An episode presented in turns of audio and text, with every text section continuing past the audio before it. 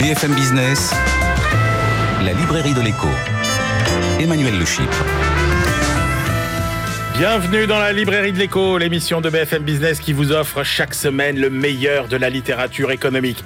Alors c'est une émission exceptionnelle cette semaine puisque c'est l'émission au cours de laquelle nous allons remettre comme chaque année notre grand prix du livre d'économie de l'année décerné par la rédaction de BFM Business et la société de gestion Montpensier Finance qui est à l'initiative euh, de ce prix. Après, évidemment, dans la deuxième partie de l'émission, vous retrouverez nos critiques attitrés, Jean-Marc Daniel, Christian Chavagneux pour leur coup de cœur et leur coup de gueule. Et puis nos chroniqueurs, euh, aujourd'hui Benaouda Benaïm et Alexandra Paget. Mais tout de suite, on démarre avec euh, la remise de notre grand prix du livre d'économie de l'année. La librairie de l'écho. Spécial Grand Prix du livre éco BFM Business. Alors le lauréat, il est sur ce plateau, bien entendu, vous le découvrirez dans quelques secondes. Avant de vous passer la parole, Guillaume Dard, je rappelle juste quel est notre objectif en décernant euh, ce prix, c'est de braquer les projecteurs sur un livre original qui fait avancer le débat euh, économique, si possible, un débat d'actualité qui repose évidemment sur une argumentation euh, solide à la pointe de la recherche scientifique, mais qui est aussi accessible et lisible par un large public et écrit par un auteur qui euh, mérite évidemment d'être placé sous les feux des projecteurs. Guillaume, je me tourne vers vous, car c'est vous euh, qui êtes à l'origine de ce prix. Euh, pourquoi est-ce que nous avons choisi notre lauréat cette année? Dites-nous. On m'a dit de faire encore un peu de suspense, Emmanuel. D'abord, je tiens à dire que nous sommes chez Montpensier Finance des fanatiques de la librairie de l'écho et que euh, le débat du trio entre Emmanuel, Jean-Marc et Christian est toujours passionnant, qu'on découvre beaucoup de choses et c'est comme ça qu'il y a six ans, nous avons décidé qu'au fond, il fallait mettre un livre en lumière euh, qui, euh, alors c'est un art difficile parce que l'idée c'était à la fois que ça soit quelque chose de nouveau, quelque chose de jeune, mais enfin pas obligatoirement, ça pouvait être aussi quelqu'un d'expérience, sur un sujet qui est une base économique, mais qui soit pas que économique. Qui fait qu'on appelle euh, d'autres, on s'intéresse à la sociologie, on s'intéresse à la science. Alors je crois que on va pas re-raconter tous les prix, mais dans les deux dernières années, quand même, on, on est tombé sur vraiment des bons sujets. C'est-à-dire que avant la crise du Covid, avec Frédéric Bizarre, mm. le livre de Frédéric Bizarre, il commence par dire le système hospitalier français ne sait pas gérer une grosse grippe. Bon, alors effectivement, on a vu que c'était compliqué quand c'était un peu plus qu'une grosse grippe. Et quant au, au, livre de Christian Gaulier de l'année mm. précédente, Le climat après la fin du mois, qu'il avait sorti au moment, euh, pendant les manifestations des Gilets jaunes, pour montrer la contradiction entre à la fois la nécessité absolue de, lutter contre le réchauffement et la complexité euh, qui, s'opérait à ce moment-là dans la société quand il fallait faire passer des prix des, hausses des hausses du prix de l'essence, ce qu'on va retrouver aujourd'hui. Et cette année, Guillaume, on est encore plus fort. Et aujourd'hui, et aujourd'hui, le choix, on a le dire, Guillaume, le choix du lauréat de l'année, on l'a fait il y a quelques semaines, et on ne pensait pas. Ah, je vais le dire alors après. Hein. on ne pensait pas que même en Chine, c'était lui. Exactement. Exactement. Même en Chine. Exactement. On Alors, on, le dit, Emmanuel ou... Allons-y. Allez, je vous laisse présenter notre lauréat. Euh, euh, le, prix de la librairie de l'écho BFM Business Montpensier Finance est attribué à Gérald Bronner pour Apocalypse cognitive. Alors. Bravo Gérald, bonjour. Bonjour, merci, merci infiniment bah, pour ce prix. Alors, Gérald, on est très heureux euh, de vous accueillir. Vous êtes professeur de sociologie à l'Université euh, de Paris. Vous êtes membre de l'Académie des technologies et de l'Académie nationale de médecine. Et donc, vous avez publié cette apocalypse cognitive euh, aux éditions PUF. Guillaume, qu'est-ce qui vous a séduit dans ce livre? Alors, ce qui m'a séduit, c'est que il y, a, plusieurs dimensions dans ce livre, mais retenons-en deux. C'est une dimension large de, l'évolution de la, civilisation humaine. Il y a un peu un côté homo deus, sapiens, c'est-à-dire que ça vous montre l'histoire de l'humanité sur période longue en utilisant beaucoup de sciences différentes. La sociologie, bien sûr, puisque Gérald Bommer est un sociologue, mais aussi euh, la biologie. Il est d'ailleurs à l'Académie de médecine, et je vu, euh, euh, et l'histoire de la pensée, l'histoire de la civilisation Et puis alors, je vais commencer par une anecdote. Au fond, euh, euh, ce, que, ce, que, ce, que, dit Gérald, on aurait pu penser que, que Internet, ça allait être le, le, le, le temple de la science, mm. mais ça a l'air d'être beaucoup le podium de l'ignorance. Et donc l'anecdote est la suivante. Vous savez ce que c'est que les platistes, Emmanuel, puisque vous avez lu le livre? Les platistes, c'est ceux qui pensent que la Terre est plate. Et donc, grâce aux réseaux sociaux dont, dont Gérald euh, parle, parle, dans le livre, bah, ils ont pu faire un congrès mondial. Parce qu'aujourd'hui, en, en 2020, euh, un Français, enfin pardon, en 1800, un Français, il travaillait énormément, il avait grosso modo que 50% de son temps éveillé disponible. Et aujourd'hui, il en a 11% tout au long de sa vie entière. Donc on peut, qu'est-ce qui s'est passé? Bah, c'est que les réseaux sociaux, ouais. tous les écrans se sont précipités. Dans, dans Alors au-delà de ça, au-delà de ça, euh, Gérald, euh, vous dites euh, depuis 1900, notre temps libéré pour notre esprit a été multiplié par 5, par 8 depuis 1800.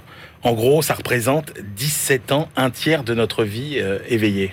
Bah oui, euh, c'est. On, on, et donc les, autant ne pas y passer qu'à regarder des vidéos de chats, comme dit. C'est ça. C'est d'abord, il faut pas l'oublier quand même, une bonne nouvelle. Faut, ce serait, ce serait dommage d'oublier ça. C'est une bonne nouvelle parce que, bah, vous l'avez rappelé, en, en effet, le, le, temps de travail, par exemple, représentait 40 de notre temps de vie éveillé, un peu plus au début du 19e, et aujourd'hui, c'est seulement 11% Alors, euh, ça veut dire qu'il nous reste plus de temps disponible, de même pour le, les tâches domestiques par exemple. Ça peut paraître un détail, mais on y consacre moins de temps grâce à bah, la robotisation, les machines à laver, les machines à laver la vaisselle, etc.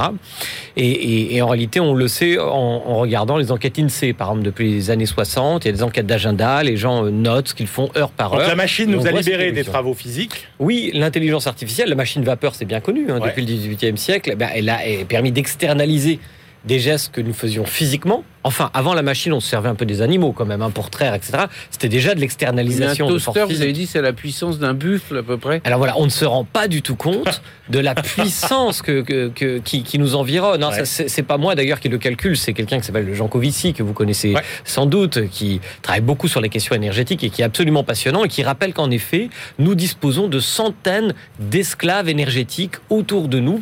Eh bien tout cela, concourt effectivement à libérer bah, ce qu'il y a de plus précieux dans l'humanité, c'est-à-dire notre disponibilité mentale. Parce que quand même notre cerveau, c'est un petit, un petit objet, mais c'est un milliard de, un milliard de millions de connexions. Donc c'est l'objet le plus complexe de l'univers connu. Et cette matière que peut produire cette, ce, cet objet, ce cerveau, ben c'est le trésor le plus précieux de l'humanité. Ce temps, ce temps disponible, il est à un moment où euh, euh, vous dites il se produit une dérégulation massive du marché des idées. Et oui, ça c'est la deuxième information qui pourrait être une bonne, nouvelle aussi, surtout quand on le regarde d'un point de vue libéral. C'est toujours bon d'avoir de la concurrence sur un certain nombre de choses, mais quand on est libéral, on sait quelquefois aussi que les marchés dérégulés peuvent avoir des externalités négatives. En l'occurrence, eh bien oui, c'est cette disponibilité de l'information qui est un des autres faits majeurs de notre civilisation. Songez par exemple qu'on a produit dans les deux dernières années 90% de l'information disponible sur la Terre. Donc nous croulons sous les informations et en même temps nous avons plus de disponibilité mentale pour aller y fouiller. Seulement voilà, nous ne pouvons pas, absolument pas gérer l'intégralité de ces informations. Il nous faut donc faire des choix. Nous n'avons pas le choix, si je puis dire, en raison des limites biologiques de notre cerveau. Et la question fondamentale, c'est quel genre de choix nous allons opérer. Mais pour ça, on y est aidé, on y est aidé bah, par toute une logique algorithmique qui, plutôt que nous libérer, bah, tend peu à peu à nous enfermer. Et alors, ce qui est très inquiétant, c'est que on pourrait se dire le, le cerveau va aller vers ce qu'il y a de plus intéressant du point de vue intellectuel. Mais tous ces algorithmes internes, visiblement, ne nous dirigent pas uniquement euh, vers euh, la physique quantique ou à apprendre à, à, à rédiger ça, des poèmes. Ça, ça c'est du fantasme. Des, des poèmes japonais. Non, mais on aurait pu penser parce que ouais, l'être ouais. humain, il est double. Non, visiblement, ce qu'on voit, enfin, il suffit de voir, c'est combien le chiffre? 136 milliards de vidéos pornographiques sont visualisées par an. Alors, Ouais, et, on a envie, et même Gérald, on a envie de se dire, c'est comme en économie. En économie, on dit la mauvaise monnaie chasse la bonne. Là, on a l'impression que euh, les théories les plus euh, stupides euh, ont un avantage même concurrentiel sur les théories les plus sophistiquées. Et, et parlons de, parce qu'au fond, on a mis les, les, auditeurs en haleine avec l'histoire de la Chine. Et donc, ce qui est intéressant, c'est que ce que dit Gérald, c'est qu'on va se diriger vers de plus en plus de jeux vidéo si on n'arrête pas, parce que le mécanisme du cerveau nous oblige à y aller. Mm. Et donc, on comprend la décision qu'il a prise de limiter la durée de visionnage des jeux vidéo. Tout à fait. D'ailleurs, la, la Chine et sa décision récente sur cette question nous choquent un peu et à juste titre, parce que quand on parle de régulation de ce marché, il faut quand même pas oublier que qu'est-ce qu'on régule? Ce qu'on régule sont les opinions, les croyances, les connaissances, les hypothèses, et donc c'est en quelque sorte le cœur nucléaire de la démocratie. Qu'un système totalitaire puisse réguler de façon brutale ce marché, y compris en ayant en tête le, bien commun, je ne le conteste pas, devrait quand même nous interroger, nous, en tant que démocrates, qu'est-ce que nous pouvons faire sans enfreindre euh, ben, notre, notre sacro-sainte liberté à laquelle nous, nous, nous tenons tous. Et ça, je pense que c'est un des grands enjeux politiques et économiques, euh, non pas de demain, mais du présent. Il y a aussi, euh, alors, il y a effectivement cette mise en concurrence de toutes les idées sans vraiment de, de, de hiérarchie. Et puis, il y a aussi un autre phénomène qui est avec les réseaux sociaux notamment. Et là, on a vu encore une étude de Facebook qui dit attention, euh, Instagram, c'est mauvais pour la santé mentale, qui est ce processus de comparaison permanente dans lequel euh, nous sommes entrés aussi avec les réseaux sociaux. Oui, là aussi, euh, rien de nouveau, Emmanuel. En réalité, Internet, les mondes numériques n'inventent rien, simplement, ils amplifient un certain nombre de nos obsessions. Parmi elles, eh ben, euh, ben, on connaît tout ça. Comment s'évaluer soi-même? Ben, La plupart du temps, un peu en se comparant aux autres. Et par exemple, il y a une magnifique étude que je, que je cite dans mon, dans mon livre où, où, euh, il, est indiqué que dans les Jeux Olympiques, ceux qui sont les, les plus heureux, évidemment, ceux qui ont la médaille- d'or, Ouais. mais ceux qui sont les plus malheureux, ce sont pas ceux qui ont la médaille de bronze, ce sont ceux qui ont la médaille d'argent. hein. En comparant un certain nombre des milliers de photos, on s'aperçoit que ceux qui ont la médaille d'argent, tout simplement, se comparent par rapport à ceux qui ont la médaille d'or, tandis que ceux qui ont la médaille de bronze se comparent à ceux qui n'ont pas eu de médaille du tout. En d'autres termes, notre bonheur dépend un peu de, des comparaisons interpersonnelles. Et les réseaux sociaux nous conduisent, en particulier Instagram, que vous avez mentionné pour les adolescents, parce que c'est un réseau où on trouve beaucoup, beaucoup de jeunes gens et où il y a des filtres, et donc où on exhibe beaucoup les corps. Il est évident qu'un certain nombre de nos jeunes, euh, ben, de nos enfants, enfin moi, ma fille a 19 ans en l'occurrence, peuvent être saisis par cette passion de la comparaison, mais qui, qui leur sera toujours défavorable, puisqu'il y a une mise en scène sur ces réseaux qui ne donne pas un échantillon, je dirais, raisonnable de la vraie vie. C'est un quelqu'un- il y a échantillon toujours Quelqu'un fantasmé. de plus beau, euh, quelqu'un Oui. de plus riche, quelqu'un qui est dans un meilleur endroit ou quelqu'un qui est plus fort à la gym. Et comme en plus on exhibe que les meilleures parties de sa vie, c'est-à-dire on va photographier son assiette si on est dans un 3 étoiles, Ouais. pas, pas si on est euh, dans un fast-food. Ils sont six purées. Là, euh, évidemment, c'est ouais. Ah oui. pas un échantillonnage raisonnable, sauf que notre cerveau, même s'il le sait, n'arrive pas à admettre que c'est pas Mais un Qu'est-ce que ça échantillonnage révèle raisonnable. de nous, ça, cette, cette concurrence permanente, cet étalonnage? Bah, ce que ça révèle, c'est les conséquences de ce qu'on appelle en psychologie l'effet cocktail. C'est-à-dire que l'effet cocktail, c'est quand vous êtes dans un, dans un cocktail et que vous, parlez avec quelqu'un, et là, il y a un brouhaha autour de vous et vous, vous n'entendez pas tout. Et il y a un certain nombre d'informations venant de ce brouhaha qui ont la puissance, la capacité d'attirer votre attention. On a parlé des vidéos pornographiques. Bah, par exemple, si le mot sexe est prononcé, ah, vous allez faire attention. Si votre prénom est prononcé, vous allez faire attention. Si un, un mot relevant du lexique de la peur ou de la conflictualité est prononcé, vous allez faire attention. Donc qu'est-ce que ça révèle? Eh bien, ça révèle simplement les obsessions, les invariantes obsessions de l'humanité. Nous ne sommes pas que cela. C'est la leçon à retenir, mais nous sommes aussi cela. Et il faut d'abord admettre que nous avons ces obsessions collectives que révèlent finalement les traces numériques que nous laissons. Ces traces numériques, elles révèlent, d'où le titre Apocalypse cognitive, Apocalypse ça veut dire révélation, elles révèlent ce que généralement nous cherchons à cacher. Donc en même temps, c'est une formidable opportunité pour nous euh, bah, d'admettre euh, la vérité, d'en tirer les conséquences. Je n'arrive pas à savoir, Gérald Bronner, si vous êtes euh, optimiste ou pessimiste, c'est-à-dire en gros, si vous considérez que euh, euh, nous allons vers un déclin euh, inéluctable, ou si au contraire, comme vous le laissez percevoir parfois, nous sommes à l'aube de, de- progrès civilisationnels majeurs. Eh bien, euh, Emmanuel, pour être tout à fait franc, moi non plus, je n'arrive pas à le savoir. Moi, je, suis d'une nature optimiste, donc je me méfie de manière, parce que c'est une sorte de biais, l'optimisme. Je me méfie de cette nature, mais quand je regarde l'environnement, comme je suis papa, je l'ai dit, ben, je le regarde avec inquiétude. Mais ce que je crois vraiment, c'est que l'histoire, je suis pas du côté des déterministes, moi, vous savez, que ce soit en sociologie ou en économie, je crois que l'histoire est jamais écrite. Ça dépend simplement de notre volonté, mais pour avoir la volonté, il faut déjà poser un diagnostic sévère mais juste. C'est ce que j'ai essayé de faire dans ce livre. Euh, ce qui est très intéressant dans, dans- dans le livre de Gérald, c'est que comme il raconte l'histoire longue, c'est qu'au fond, il raconte l'humanité, alors euh, 500 000 ans, et puis au fond, ça démarre vraiment qu'il y a 11 000 ans, quand la- quand l'agriculture s'implante au Moyen-Orient, Au néolithique, en effet. quand, quand les villes se structurent. Et après, jusqu'à la révolution industrielle, ça ne bouge pas trop. La révolution industrielle, elle est très dure. Il n'y a pas beaucoup de cerveaux disponibles. Les gens travaillent beaucoup. Et au fond, ça fait qu'une cinquantaine d'années de, de la société de consommation. Et, et que notre cerveau, qui est le cerveau avec lequel on a su survivre pendant euh, des dizaines ou des centaines de milliers d'années, qui est pour ça que ce cerveau a peur euh, tout le temps, parce qu'il faut qu'il fasse attention. Ce que Gérald Absolument. explique, c'est que nous sommes les survivants des trouillards.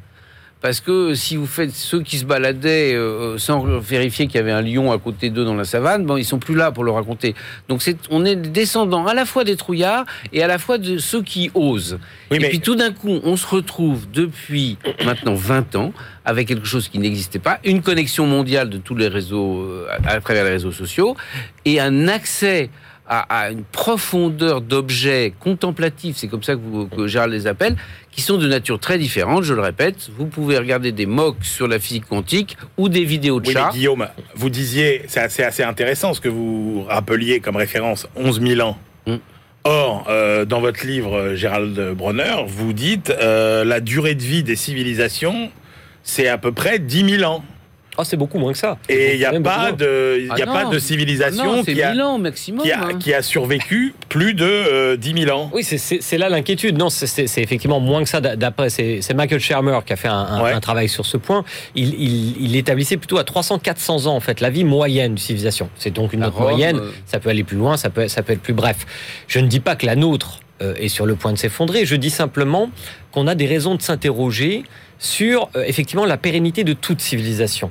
Ce dont on s'aperçoit, et je cite notamment un historien qui s'appelle Tenter, qui fait des travaux très intéressants sur la fin des civilisations, c'est qu'à mesure qu'une civilisation se complexifie, les coûts pour assumer cette complexité excèdent les bénéfices de la complexification de la société. Alors qu'au début de la complexification, évidemment, on tire des bénéfices, euh, on a des avantages, des économies d'échelle, etc. Mais au bout d'un moment, la gestion de cette complexité, elle excède ses avantages. Est-ce que nous serons et là, par exemple, avec la question d'Internet, c'est un nouvel, je veux dire, un nouveau plafond civilisationnel qui se pose devant nous. Est-ce que nous réussirons à percer ce plafond, ce plafond civilisationnel et faire en sorte que, eh bien, nous ne soyons pas enfermés dans des boucles addictives et dans nos obsessions qui vont nous conduire vers le bas? Je n'en sais rien. Je crois que c'est vraiment une question fondamentalement politique. Mais qu'est-ce qu'on fait alors Mais ça concrètement? mesure la fragilité. C'est-à-dire qu'au fond, la, la crise Covid, ça a mesuré la, la fragilité du système mondialisé. Et on sait très bien qu'en termes de virus, encore pire serait un énorme cybervirus qui, qui, bloquerait, qui bloquerait la société. Donc, ce degré de complexité, alors que les gens ne vont pas sont pas tout le temps dans la liste du progrès. C'est-à-dire que ce qu'on préfère, ces réseaux sociaux, euh, en moyenne, on dit du mal, explique Gérald Bronner dans son livre. On dit beaucoup de mal des autres. On s'intéresse euh, euh, à tout ce qui est un peu négatif tendanciellement, pas parce qu'on est vicieux, mais parce que le cerveau, il, il est craintif et donc il vérifie tout ce qui peut être menaçant. Et que donc on ne progresse pas beaucoup et on est dans une civilisation très complexe, d'où cette fragilité. C'est ça à peu Mais- près. Absolument, Euh, absolument. Et donc, euh, c'est- qu'en fait, je dis, l'homme préhistorique finalement revient sur le devant de la scène de l'hypermodernité numérique. Nous avions des tas de, par la surestimation des craintes, des faibles probabilités. Ça, c'est quelque chose qui est très documenté en, en psychologie cognitive. Elle nous a été très utile en un certain temps. Mais autant de la dérégulation du marché de l'information, bah, ça fait par exemple que des informations qui sont pas forcément très importantes du point de vue sanitaire vont occuper les premières pages des journaux mécaniquement, comme par exemple les quelques cas de thrombose qui ont été consécutifs à la vaccination. C'est un exemple, Et- un cas d'école. Et Gérald raconte qu'il y avait un journaliste qui un jour a voulu faire un journal dans lequel il y aurait les bonnes nouvelles. Absolument. Il n'en a pas vendu un exemplaire. Et donc, il s'est vite revenu au schéma habituel en disant euh, bad news, good news. Quoi. Oui, parce qu'il y a un biais de négativité. Ce qui nous intéresse, malheureusement, mais on comprend très bien pourquoi pour des raisons évolutionnaires, c'est ce qui représente éventuellement un risque, un coût. Par exemple, pour compenser un euro de coût, psychologiquement, il faut 2,5 euros de bénéfice. Donc le voilà le caractère déloyal sur le marché de l'information. Il y a une asymétrie dans notre cerveau parce que les coûts peuvent directement nous menacer. Les bénéfices, c'est très bien, mais ce qui attire notre cerveau, c'est la menace de perte. Hein, D'ailleurs, la plupart des manifestations dans la rue, vous le verrez, c'est généralement pour, par crainte, pour lutter contre la perspective d'une perte, Mm. plutôt que pour gagner quelque chose. hein. Il y a quelques contre-exemples à ce que je dis, mais statistiquement, la plupart des manifestations, c'est pour protester contre l'apparition d'un coût dans l'espace public. La crise sanitaire au niveau mondial, euh, qu'est-ce que ça change concrètement euh, euh, Qu'est-ce que ça nous dit? Est-ce que ça nous ramène à une forme de, de rationalité? Ou est-ce qu'au contraire, ça nous fait accélérer dans la, la, bataille entre les idées sérieuses, entre guillemets, et les idées saugrenues? Bah, je crois que vous, vous pouvez répondre vous-même à, à, cette question en observant ce qui s'est passé. C'était tout simplement une cocotte minute de crédulité cette, euh, cette pandémie, notamment à l'occasion des, des, confinements, puisque précisément les confinements été presque une expérimentation à taille réelle de libération de temps de cerveau disponible, parce que même si on télétravaillait, bah, beaucoup de nos concitoyens ont passé quand même beaucoup de temps euh, de, devant les mondes numériques, et d'ailleurs c'est tout à fait attesté, plus de, plus de 160% par exemple au mois d'avril lors du premier confinement sur les réseaux sociaux, et des chiffres du même genre pour la consultation de vidéos sur YouTube, etc. Ce qui fait que ce qui était déjà la caractéristique des mondes numériques a été amplifié. Et la crainte euh, qui est la mienne aujourd'hui pour la société française, que j'aime, c'est de voir un certain nombre de nos concitoyens qui manifestement n'habitent plus dans le même monde. Nous n'avons même plus le même socle épistémique commun. Puisque vous parliez des platistes, s'il y a des gens qui croient que la Terre est plate et d'autres qui croient, euh, qui savent que la Terre est ronde, vous voyez bien que nous n'appartenons plus vous tout à fait êtes, au même vous monde. Êtes sûr, Gérald oui, et d'ailleurs, je, Gérald, je pense que Gérald le, le, le met dans le peut-être pas aussi euh, euh, nettement euh, que, que, je vais l'expliquer. Je veux dire, quand tout d'un coup l'imprimerie arrive, vous avez les guerres de religion, on parle de l'Europe. Hein. Quand la presse se développe, fin du 17e, euh, fin du 18e, disons, début du 19e, vous avez des révolutions. Et aujourd'hui, avec Internet, ce qu'on ressent en lisant le, livre de Gérald, c'est que c'est quand même une machine à faire du populisme. Les réseaux sociaux, les réseaux sociaux, c'est une machine à faire du populisme. Gérald et oui, oui, parce que le populisme, c'est une proposition politique qui va dans le sens de vos attentes intuitives, morales, représentationnelles. Quand Donald Trump dit, par exemple, le réchauffement climatique, bof bof, parce que depuis deux semaines, il fait, il fait froid aux États-Unis, ben, c'est un, c'est un argument intuitif basé sur un échantillon pas du tout représentatif. Ou quand il dit l'hydroxychloroquine, oh, je la sens bien, cette molécule, parce que je suis un gars intelligent. Euh, mmh. Bon, euh, si vous voulez, euh, ce sont des expressions de, les plus caricaturales, je vous l'accorde, mais d'une proposition politique qui tend la main euh, aux, aux, faces les plus obscures de notre cerveau. Et c'est pour ça que le livre de Gérald, il permet de s'auto-analyser. D'ailleurs, on comprend en lisant euh, le livre de Gérald comment notre cerveau fonctionne et comment il faut se méfier de son propre raisonnement. On voit que, que notre cerveau, puisqu'il y a, il explique bien, il y a le néocortex qui est l'avant où on réfléchit et puis il se passe plein de choses derrière avec des cerveaux un peu primitifs euh, euh, qui nous agitent complètement. Euh, donc un bon livre, un bon livre à lire pour s'auto-analyser, mon cher Emmanuel. Gérald, le mot de la fin? Eh bien oui, j'abonderai je, je, puisque c'est même le titre, je le disais, révélation cognitive. Il s'agit, vous voyez, c'est la gorgone méduse euh, du Caravage sur la couverture. C'est moi qui l'ai choisi pour une fois. Pas, on n'est pas toujours maître de sa couverture. Là, je l'ai imposé, mais les pufs ont été tout à fait d'accord pour le faire. Et qu'est-ce que ça veut dire? Ben, Est-ce que vous serez capable, cher lecteur, de regarder la gorgone méduse en face c'est-à-dire vous-même, sans être pétrifié. Et est-ce que, et, encore une fois, moi j'avoue que je ne sais pas trop par où prendre le problème, par quel bout euh, le prendre, qu'est-ce qu'on peut faire? Est-ce qu'au niveau d'un pays, on peut trouver une solution? Est-ce que c'est beaucoup plus global? C'est quand même extrêmement... Euh, qu'est-ce qui fait que, en gros, la physique quantique l'emportera sur la vidéo de chat, quoi? Oui, là, c'est quand même des ambitions euh, très très fortes, mais ce qu'on pourrait espérer simplement, c'est déjà que les fausses informations n'aient pas un trop gros avantage concurrentiel sur ce marché par rapport aux propositions de la science et de la rationalité. Il y a des choses à faire certainement au niveau international, vous, vous l'avez dit, parce que les flux d'informations euh, se contrefichent des, des, des, frontières nationales, mais aussi à l'intérieur des politiques nationales. L'éducation nationale euh, voilà. travaille sur le développement de l'esprit critique, ce genre de choses. Je pense qu'il n'y aura pas une solution, c'est un, un phénomène multifactoriel. Encore une fois, ça implique toute une politique, je crois. Il faut, il faut trouver de nouveaux axes euh, narratifs.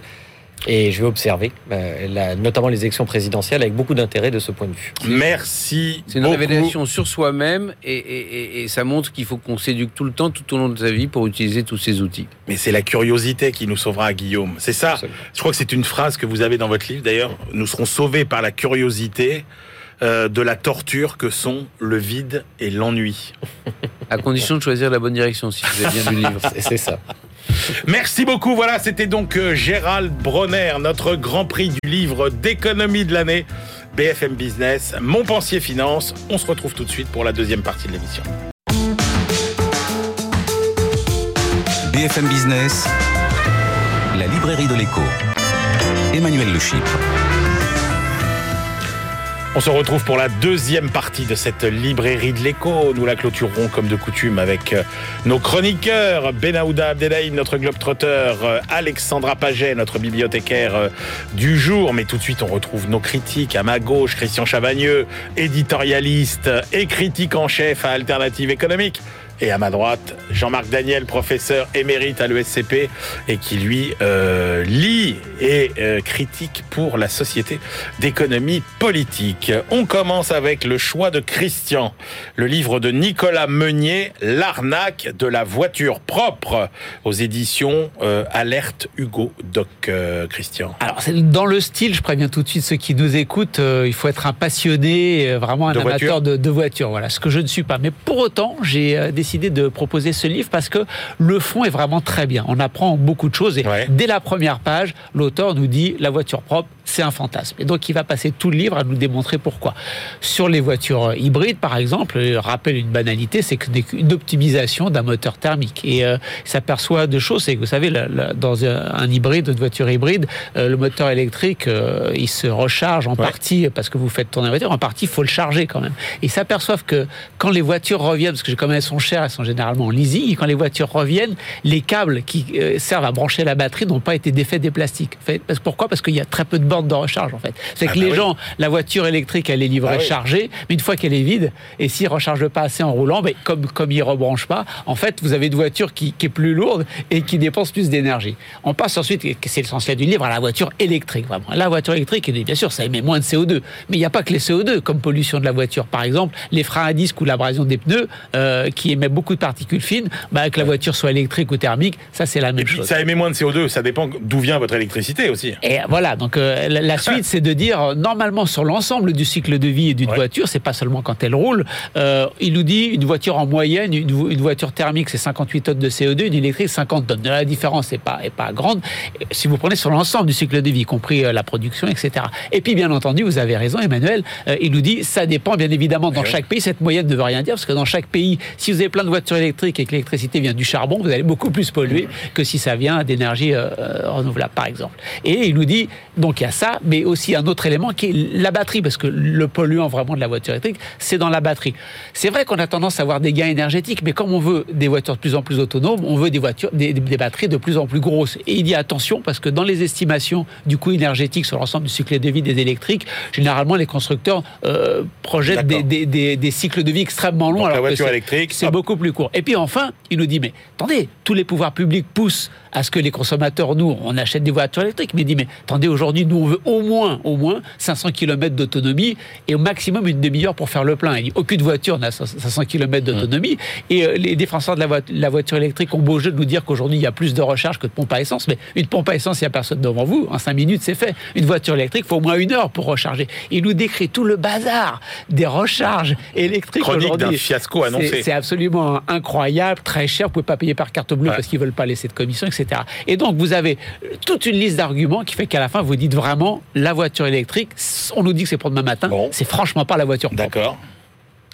Oui. Jean-Marc Daniel. Oui, alors c'est un livre effectivement que j'ai trouvé. Alors c'est très dense. hein, la- Vous n'êtes pas plus passionné de voiture que Christian Ah Chavagneux. non, non, toujours pas. Me moi- semble-t-il. Oui, oui. Moi, j'ai une vraie voiture électrique. Ça s'appelle la RATP. Je prends le métro et le métro, c'est électrique. Ouais. Mais euh, effectivement, la voiture électrique, c'est euh, euh, tel qu'il la présente, c'est une imposture, c'est une arnaque. euh, et et le, le livre est un réquisitoire pas tellement contre la voiture propre qui est évacuée très vite, véritablement contre la voiture électrique. Mhm. Ce qui est intéressant, c'est que derrière ce réquisitoire, on sent une rage contenue dans son style. Il est assez euh, Ouais. et contre euh, tout- toutes les contre-vérités que l'on avance, contre tous les, les- les discours des pseudo euh, qui nous montrent la voiture électrique comme la solution et l'alpha et l'oméga de ce qu'il faut faire, avec des considérations très simples. Il dit écoutez, mais euh, euh, il s'agit de transporter, de faire rouler quelque chose, donc il faut une, un minimum d'énergie. Vous pouvez pas descendre en dessous de un demi de MV2. hein. C'est- de- l'énergie cinétique que vous créez. Il y a un minimum. De même, il dit quand vous rechargez, tout le passage sur le, le fait de recharger, les bornes, il dit il n'y en a pas assez. Et puis, euh, si vous voulez réduire considérablement le temps, vous êtes obligé d'augmenter l'intensité du courant électrique. Et là, vous avez un effet Joule qui fait que ça prend feu partout. Et donc, il dit il y a des contraintes physiques Ouais, ouais, qui dépassent la Non, non, mais politique. bien sûr, bien sûr. Bon, et donc le livre, le livre pour ça est passionnant, Bon. mais je là où je rejoins- Est-ce qu'il va, est-ce qu'il se projette plus loin? Est-ce qu'il, est-ce qu'il nous parle de l'hydrogène ou des- Non, non, il ne parle Non, c'est vraiment la réquisitoire anti-voiture euh, électrique. Bon. avec euh, comme conclusion définitive, acheter une voiture électrique aujourd'hui, c'est comme rentrer dans un magasin, acheter un magnétoscope devant un rayon de DVD. Bon, très bien. Allez, on passe à votre choix. Jean-Marc, euh, le livre de Muriel Pénicaud, l'ancienne ministre du Travail. Ça s'appelle Pousser les murs. C'est aux éditions de l'Observatoire. Oui, alors nous sommes en ce moment dans une période où nous recevons beaucoup de livres d'hommes politiques et je crois que la campagne présidentielle va nous en fournir encore davantage. Donc Muriel Pénicaud euh, nous fait un livre un peu, il y a une sorte de format du livre de l'homme politique, un récit qui raconte un peu, donc là elle raconte son arrivée au ministère du Travail, comment elle a constitué ses et tout ça. Et puis euh, la partie un peu idéologique, programmatique. La partie idéologique, programmatique est assez convenue. Le premier chapitre, c'est un libelle féministe assez dans l'air du temps. La conclusion, c'est, vous savez pourquoi ça va mal dans ce pays? C'est parce que nous sommes entre les mains des énarques et des polytechniciens et on n'est pas capable de réagir face à ça. Mais la partie récit pur est, à mon avis, passionnante. Elle montre bien comment, dans l'articulation de ces pouvoirs, il y a l'administration, le ministère, il y a le Parlement. Et euh, avec euh, donc elle décrit assez bien. Les tout débuts de la majorité, l'enthousiasme, le fait que Gérard Larcher, qui est l'opposant de principe au nouveau gouvernement, qui a été ministre du Travail, est plutôt au début assez euh, coopératif, assez proche de ce qu'elle raconte. Bon, elle monte et puis commence à se détériorer progressivement. Il y a les syndicats, donc là aussi, elle fait des portraits assez intéressants des syndicats. Et puis il y a la presse. Alors dans la presse, il y a, il y a quelques anecdotes. Il y a une anecdote. euh, Alors je ne vais pas citer le journal. J'invite les auditeurs téléspectateurs à lire le livre pour voir quel est le journal concerné. Mais il y a un journal qui raconte qu'elle est qu'elle adore la baie de Somme et qui décrit ses, ses voyages en baie de Somme, ses marches avec sa mère alors que sa mère est déjà décédée depuis un certain temps, Ah bon euh, les magasins où elle va alors qu'elle ne sait pas où sont ses magasins. Et elle a jamais mis les pieds dans la de Somme Ah si, si, elle Ah, elle si, dit- ah bon, quand même. Ah, ouais, non, ça va. dit- elle dit qu'elle va- mais toutes les informations autour de ses séjours sont totalement euh, erronées. Ah bon Et donc, euh, elle lit la, la presse, c'est aussi quelque chose, c'est un pouvoir, mais il faut savoir le manier parce que ça peut être aussi euh, une source d'ennui bien inutile et Bon. bien incompréhensible. D'accord. Alors, Christian Chavagneux, je suis curieux d'avoir votre avis sur ce livre. Écoutez, pas, pas beaucoup d'avis, parce que c'est un livre sans aspérité, sans aucune surprise. Moi, j'ai trouvé que la partie, euh, une des parties intéressantes du livre, c'était le, le premier chapitre, quand elle dit que, en tant que femme et qu'elle commence à prendre des responsabilités, elle doit refuser le droit de cuissage d'un de ses patrons en disant non, désolé, mon pote, mais ça se fait pas. Euh, qu'une femme, ça a le droit de prendre des responsabilités, et quand ça a des responsabilités, ça doit être payé autant qu'un homme. Moi, j'ai trouvé cette partie assez humaine. Ça, c'est sa partie à alors, euh, c'est le premier euh, chapitre. en entreprise. C'est le, premier chapitre. Ouais. C'est vraiment tout début. Danone, premier elle dit voilà, j'ai réussi à, à faire comprendre à mes patrons qu'il y avait un vivier de femmes importantes, qu'elles pouvaient prendre des postes de responsabilité. Et quand elles sont en responsabilité, Hum. une femme, c'est payé autant qu'un homme. Donc ça, j'ai trouvé ça intéressant. Tout le reste, comme l'a dit Jean-Marc, c'est quand même très convenu. Je suis arrivé au ministère, voilà comment j'ai constitué mon cabinet. Tout ce que j'ai fait était merveilleux. C'était génial. Aucune critique. Euh, Il y a quand même beaucoup de gens. Les ordonnances travail de Muriel Pénicaud qui faisait suite à celle de Myriam El Khomri, il y a quand même eu du débat, on peut dire. Euh, moi, j'aurais trouvé intéressant que, euh, intéressant que la ministre, l'ancienne ministre, nous dise bah voilà, là, il y avait cinq arguments contre les miens, ils sont faux parce que non. Elle se contente de nous dire bah, ce que j'ai fait, c'est vraiment très bien. Bon, bah voilà, ce qu'elle a fait, c'est vraiment très bien. Qu'est-ce qu'on a ajouté là-dessus? Pas grand-chose. Aujourd'hui, elle nous représente à l'OCDE. Bon, c'est vrai que ça fait pas longtemps qu'elle y est, mais j'aurais trouvé intéressant qu'elle dise bah voilà, ça fait deux mois, trois mois que je suis à l'OCDE, voilà, voilà, où j'en suis. Donc un livre sans aspérité. Alors je me demandais pourquoi on l'avait choisi, et puis Jean-Marc m'a dit que c'était sur votre conseil, Emmanuel. Puis j'ai compris en lisant le livre pourquoi vous lui avez. Ah bon euh, C'est- parce que euh, si nos amis du Courrier Picard, pour ne pas les nommer, euh, se trompent quelque peu sur la bête somme, en fait, elle dit. Ah, c'était le- courrier Picard. voilà, elle dit, je me fais quand même embêter Ah oui. par quelques journalistes, mais il y a vraiment des journalistes, quand ils m'embêtent, je sens que leur travail est profond, que leur travail... Et dedans, il y a évidemment Emmanuel Le Chypre. Je me dis, je comprends, pourquoi oui. Emmanuel a choisi ce vrai. livre. Voilà. Alors, en fait, je vais vous dire pourquoi j'ai choisi ce livre. Parce que j'espérais secrètement que Christian allait me déverser un venin sur ce livre en Et me non, disant. vous voyez. Ben ouais, je suis, je suis, un, peu, je suis un peu déçu aussi, mais c'est bien la preuve que c'est un livre euh, sans aspérité, comme vous dites. euh, Même Sauf si... qu'elle sait reconnaître les talents. oui, enfin pour une ancienne, elle était bien DRH chez, chez Danone. Donc on ne peut que euh, ne pas douter de, de sa Oui, oui, elle perspicacité. sait reconnaître les talents. Voilà, bon bah voilà, mais enfin bon, nos téléspectateurs et nos auditeurs, s'ils nous écoutent et s'ils nous regardent, c'est qu'ils sont conscients que nous avons Eux aussi savent un reconnaître les talents.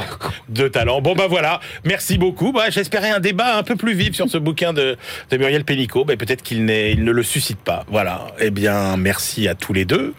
On retrouve tout de suite euh, notre globetrotter, Penaouda Abdedaïm, et puis surtout notre bibliothécaire du jour, Alexandra Paget, qui nous emmène en Lorraine à la fin des années 70.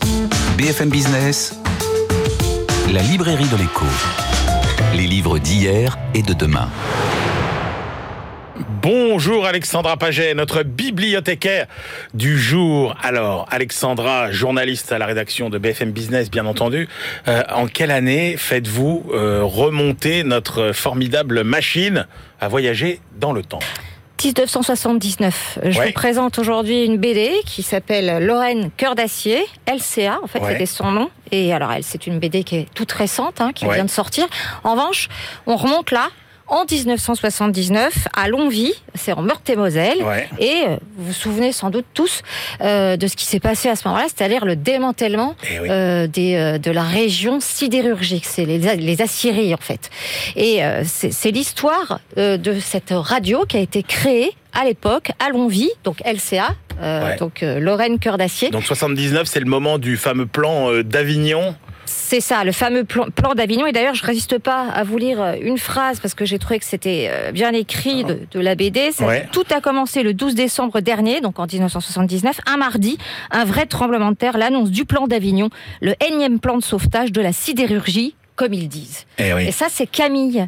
Euh, C'est le héros de la BD, le personnage principal qui est un fils de sidérurgiste, euh, qui le dit, qui l'exprime. Alors à l'époque, il a 18 ans, donc quatre plans euh, se sont succédés. Il n'a connu que ça, en fait, de, de toute sa vie.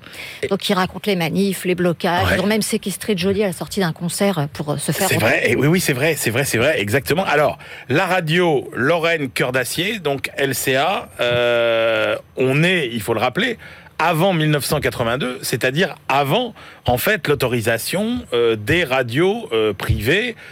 Et ça, c'est quand même euh, une, une audace, hein, quelque part. Ah ben, D'abord, LCA, faut quand même dire, euh, Emmanuel, que c'est une radio qui, qui, qui est à l'initiative de la CGT, Ouais. déjà, et d'une. Donc euh, le syndicat, en revanche, demande à des journalistes professionnels hein, de, de, de piloter l'antenne. C'est pas des syndicalistes de la CGT qui font l'antenne, c'est des journalistes comme vous, comme moi. Ouais. Et donc elle émet pour la première, le- la première fois le 17 mars 1979. Mais ce qui marque vraiment LCA, donc cette radio Lorraine C'est la liberté de ton, Emmanuel. C'est-à-dire que euh, à l'époque, euh, c'est quand même euh, quasiment inédit, et puis ce le sera beaucoup plus après sur les radios privées, après 1982, de parler bah, de- du combat, de la CGT, de, de, la sidérurgie, de, de ces plans qui succèdent, des 200 000 emplois qui vont y passer, mais, que- aussi... Mais, oui, Ah il ouais. parle pas que d'économie sur euh, cette radio. Mais pas du tout. C'est-à-dire qu'en fait, ça a donné la parole à toute une région. Tout le monde l'écoutait. D'ailleurs, la radio, elle était installée dans le dans le, dans le hall de euh, de Longville-le-Haut, Ah euh, de, de, de, de l'hôtel de ville de Longville-le-Haut. C'était un- une sorte d'aquarium. Tout le monde passait, tout le monde fumait à l'époque. Il y avait des sièges partout. Il y avait Alain Krivine qui passait. Tout le monde s'étouffait. Tout le monde s'engueulait. Ouais. Et c'était un, un joyeux bazar, faut le dire. Et donc c'est Camille qui raconte tout ça parce que lui, il veut échapper à Longwy. Il veut échapper à cette villa, il veut échapper au haut fourneau, il veut échapper aussi à la vie de son père, parce que son père, il est cégétiste, il est, il est gris, il est usé euh, par, par, les, par cette villa avec les hauts fourneaux. Est-ce que la BD rend bien compte euh, de l'atmosphère de l'époque euh, Ah mais complètement, dans la mesure où vous vous souvenez des damnés de Visconti, je pense. Euh, vous vous souvenez de ce film Ah sur oui. la famille Aschenbach, donc c'est cette, cette fresque hallucinante sur la chute de cette famille des, aciéristes, des aciéries de la Roure. ouais. Et il y a, dans, Visconti utilise des filtres dans ce film. Il y a deux parties. C'est très orangé, très jaune, très chaleureux. Puis ça devient très bleu, très froid, euh, sinistre, glacé. Et ben, c'est exactement comme ça euh, dans Lorraine Cœur d'Acier. Regardez, je, je l'ouvre. Euh, vous avez une alternance tout le temps D'accord. de, de, de ces deux, comme ces Eh oui. deux filtres en fait. Et puis c'est dessiné bien sûr à la serpe. Hein, ça soutient le propos. Et les textes? Alors les textes, moi j'ai trouvé étaient euh, particulièrement touchants parce que encore une fois, on parle de tout sur Lorraine Cœur d'acier Ouais. et dans dans la BD. C'est pareil. Alors c'est bien écrit et puis euh, puis ça donne des textes quand même assez poignants. Alors je vous, je vous en lis un peu. Euh, ils abordent beaucoup la question de la sexualité sur Elsa en 1979. euh, C'est c'est quand même carrément gonflé. Donc euh, il y a la maman de Camille qui est invitée. Elle parle de sa vie sexuelle dans un HLM dont les murs sont fins comme du papier à Ah ouais. cigarette, avec un sidérurgiste, avec un mari qui fait les 3-8 pour veiller sur les, sur les feux continus, on appelle ça. Et Maria, elle s'appelle Maria, elle dit Le patron m'a volé un tiers de mes nuits d'amour. Ce que j'ai trouvé quand même euh, très joli. Et ben voilà, ça s'appelle donc Lorraine, cœur d'acier, histoire d'une radio pirate aux éditions Futuropolis. C'est scénarisé par Tristan Till et dessiné par Vincent Bailly. Merci beaucoup Alexandra Paget. Tout de suite, à l'heure de notre tour du monde avec notre globetrotter Benahouda Abdelhaim. BFM Business, la librairie de l'écho. Les livres d'ailleurs. Benahouda, on commence notre tour du monde hebdomadaire, direction Dallas aux États-Unis et quid de ce fameux tapering? De la réserve fédérale. Le titre, c'est Ne regardez pas 2013 pour connaître l'effet du tapering sur les marchés émergents. C'est un écrit qui a toute son importance, en effet, parce que rédigé par un économiste principal d'une branche de la réserve fédérale américaine, la branche de Dallas, la Fed de Dallas. Quelques éléments de rappel d'abord, quand même. Euh, Le tapering, ça désigne une, réduction progressive de la politique d'assouplissement euh, monétaire de la Fed en 2013, au détour d'un propos euh, qui se voulait bénin. Le président de la Fed de l'époque, Ben Bernanke, prend de court euh, complètement les marchés euh, en déclenchant cette perspective. Explosion aussitôt des, des taux longs euh, sur les marchés. Le coût porté aux économies émergentes est très dur sur le financement de leurs dettes et de leurs devises. Et, et J. Scott Davis assure ici que ça ne se reproduira pas. Son argument central est que dans beaucoup de ces émergents, les balances extérieures ont été redressées, ce qui réduit nettement leur vulnérabilité à ce tapering américain. L'auteur analyse une série de graphiques très parlants détaillant les niveaux de réserve qui sont censés empêcher euh, une répétition de ce scénario avec un dérapage des taux longs. Euh, il évalue euh, les filets de sécurité constitués en devises étrangères qui doivent permettre aux emprunteurs nationaux, cette fois, de financer leur déficit courant et de refinancer leurs dettes sans encombre. L'horizon de confort est de pouvoir se passer des prêts étrangers pendant une année au moins, euh, selon une règle empirique dite de Guidotti euh, euh, Greenspan, des noms d'un ancien ministre argentin des Finances et du célèbre ex-président de la Fed. Conclusion de cet économiste, aujourd'hui seuls deux grands émergents se trouvent dans une catégorie de basse réserve de ce point de vue l'Argentine et la Turquie. Euh, les calculs de l'auteur combinés à ceux du, du Fonds monétaire international montrent même une assez forte consolidation des protections, des filets de sécurité aussi bien au Brésil qu'en Inde, en Russie, en Afrique du Sud ou bien encore en, Indonésie. Bon, au moins, on sait où sont euh, allumés euh, les voyants d'alerte sur la planète. Qu'est-ce qu'un bon ou qu'est-ce qu'un mauvais emploi en Arabie Saoudite, Benahouda? Oui, attitude, perception et priorité. Alors, c'est un travail de réflexion publié par le centre de recherche Roi Faisal de, de- à Riyad. Euh, les deux auteurs partent d'une distinction opérée par le prince héritier d'Arabie Saoudite, Mohamed bin Salman, euh, en avril dernier. Le bon emploi, d'après lui, c'est celui qui permet de subvenir à, à ses besoins, qui offre une, capacité d'épargne et qui ouvre la voie à une vie euh, productive et saine. Ceci posé, la perception de ce qu'est un emploi valable dans ce pays Ouais. est influencée, bien entendu, par des facteurs socio-économiques, culturels, d'éducation, sur lesquels ces deux experts expliquent euh, qu'il y a très peu de recherche académique. Euh, L'étude entreprend alors de retracer euh, l'évolution de cette idée saoudienne d'un bon poste de travail, l'intérêt au travers des entretiens menés et analysés, et que l'on sort tout à fait des idées reçues. On constate bien entendu ce basculement historique des années euh, 70 de, de- l'immense essor pétrolier et du rôle extrêmement structurant marché dans le marché du travail de la compagnie nationale des hydrocarbures Aramco. Les auteurs expliquent aussi comment toute une partie euh, des, membres de la société euh, saoudienne perdure, perdure dans une idée euh, que certains métiers sont indignes de leur personne, un phénomène renforcé auprès de la jeunesse par leurs parents, je cite. Mais on voit aussi comment des redistributions géographiques ont lieu, se sont effectuées. Le centre autour de la capitale Riyad est ainsi devenu le pôle d'attractivité et d'innovation, ce qu'il n'était certainement pas auparavant. Alors qu'avant, c'était les provinces de l'Est, de l'Ouest. euh, dans une autre mesure, qui offrait les meilleurs emplois. Euh, L'évolution actuelle dans, l'approche euh, du bon emploi réside moins dans son prestige ou sa stabilité, sa sécurité, que dans sa disponibilité sur le marché. Parce que, il faut le rappeler, le font hein, ces, deux, experts, qu'on est là dans une économie où le taux de chômage dépasse maintenant les 15%. Ouais. Allez, un peu d'économie comportementale, Benahouda. Alors, le sentiment d'avoir trop ou pas assez de temps serait lié à l'évolution de notre bien-être subjectif. Oui, alors c'est un travail de recherche en psychologie euh, sur le temps libre aux États-Unis, effectué euh, à partir de l'analyse de questionnaires auprès de plus de 35 000 personnes. Euh, Marissa Sharif et, et ses co-auteurs euh, expliquent en- qu'en fonction d'avoir trop de temps ou pas assez, Ouais. du temps discrétionnaire, c'est associé majoritairement à une diminution du sentiment de bien-être, une- le bien-être qui est une notion subjective en soi. Parce que on développe à ce moment-là, lorsqu'on estime, on estime avoir trop de temps discrétionnaire, euh, un manque de, de- du sens de sa propre productivité, euh, que ce soit au travail ou bien dans sa vie privée. Euh, on se perçoit comme productif alors dans son temps libre, par exemple lorsqu'on fait du sport, mais pas lorsqu'on regarde une émission de divertissement à la télévision. Et euh, quatre, il y a quatre niveaux d'appréciation euh, qui sont établis, euh, très précis. Ça va de très satisfait à très insatisfait. Et il y a deux séries d'expériences qui sont présentées et elles sont proposées d'imaginer à chacun une quantité idéale quotidienne du temps de du temps libre et ce que vous voudriez en faire. Et alors? Euh, alors entre 3,5 et 7 heures par jour. Et alors l'idée c'est aussi de définir ce qu'on estime le temps gâché. Et euh, il y a bien, ten- bien entendu pas de réponse unique, hein, c'est malheureusement difficile de, résumer cela, en- mais la tendance constatée a été que le rapport au bien-être, au stress, à la productivité amène beaucoup de ces personnes à ne pas privilégier une amplitude plus grande de temps libre. En gros, on ne veut pas trop de temps libre. Euh, conclusion proposée par, ce- par cette analyse euh, universitaire, se retrouver avec des journées entières à remplir à sa guise peut rendre tout aussi malheureux, ce qui bien entendu au-delà de la psychologie relève aussi d'une dimension philosophique voire idéologique.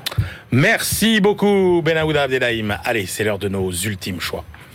BFM Business, la librairie de l'écho. Les livres de la dernière minute. Jean-Marc Daniel, quel est euh, votre euh, dernier choix pour aujourd'hui? Alors j'ai choisi un livre de la collection Repère qui s'appelle L'économie post-keynésienne. Vous savez que je suis dans une phase où je suis passionné par tous ces penseurs depuis que j'ai lu le livre de Stéphanie Kelton grâce à Christian. Je n'en reviens pas, mesdames Et donc euh, là, là, je, Le je- feuilleton Stéphanie Kelton. Je je sais pas quel, a- quel effet elle a produit sur vous, Jean-Marc Ah oui, oui, je mais- suis, je suis amoureux intellectuellement. Oui, oui, non, mais bien sûr, mais bien évidemment. Bien évidemment. Soyons clairs. Et donc là, c'est un livre qui a été fait par euh, Marc Lavoie, qui est un euh, professeur canadien connu et reconnu en matière de, euh, de défense de l'école post-keynésienne, et puis de. Virginie Monvoisin et Jean-François Ponceau, qui sont deux professeurs du pôle universitaire de Grenoble. Donc c'est un exposé très didactique, pédagogique, mais qui demande quand même un peu euh, certains, certains prérequis. hein. Il faut s'intéresser à l'économie, avoir certaines connaissances économiques sur cette euh, théorie, sur cette école de pensée qui est l'économie post-keynésienne. Alors, en très vite, hein, les trois idées forces, c'est que c'est la demande effective qui fait la croissance, qui fait l'équilibre économique. La deuxième idée, c'est que euh, l'inflation, grosso modo, n'est pas une inflation par la demande, c'est une inflation par les coûts, et donc la politique monétaire n'est pas le bon outil pour lutter contre l'inflation, c'est la politique des revenus, et la politique monétaire doit servir à financer le déficit budgétaire. Et puis le dernier élément, c'est qu'il faut, à long terme, nous serons tous morts, donc euh, il ne faut pas négliger le court terme, c'est-à-dire passer son temps à dire on prépare l'avenir, c'est... Carpe diem. Oui, carpe diem. Il faut savoir, pas carpe diem, mais enfin. Investissons. Investissons. Il ne s'agit pas de sacrifier Bah oui, d'accord. Ah oui. une génération à une autre Bon. génération. Il faut savoir aussi agir tout de suite sur les problèmes économiques. Un petit mot peut-être, Christian. Ah bah, sur, quand euh, euh, le livre, je suis très surpris de ce choix de Jean-Marc, parce que quand le livre commence en disant quand même toute cette approche intellectuelle à la Jean-Marc Daniel, on pourrait Ouais. dire, et d'autres, euh, vraiment, il faut mettre ça de côté. Et nous, on va Oui, vous ça, proposer c'est vrai, oui. une alternative, et c'est vraiment une alternative à penser traditionnelle de Jean-Marc. Et je suis content qu'il défende quand même ce livre. Je partage exactement le même sentiment. Et vous, votre choix, Eh ben moi, par hasard, j'ai aussi choisi un livre de la collection Repère, qui Très est l'économie mondiale 2022, euh, Oui. l'opus euh, traditionnel du C'est la saison, faut dire. hein. C'est la saison. Moi, j'aime bien. Mais alors, je trouve que cette année, ils se sont, ils se sont vraiment. euh, pff, c'est incroyable. C'est d'une plus grande qualité encore que d'habitude. Vous avez, si se sont surpassés, exactement. Vous avez euh, des synthèses sur euh, ce qui se passe en ce moment sur la régulation mondiale, euh, sur l'évitement fiscal des multinationales. Une, une synthèse magnifique sur tous les arguments sur la stagnation séculaire. Vous avez tous les arguments très bien expliqués. Vous avez pourquoi les banques centrales sont pas assez vertes, la courbe de Phillips, et puis Michel Aglietta là comme si la guerre sur les crypto-monnaies.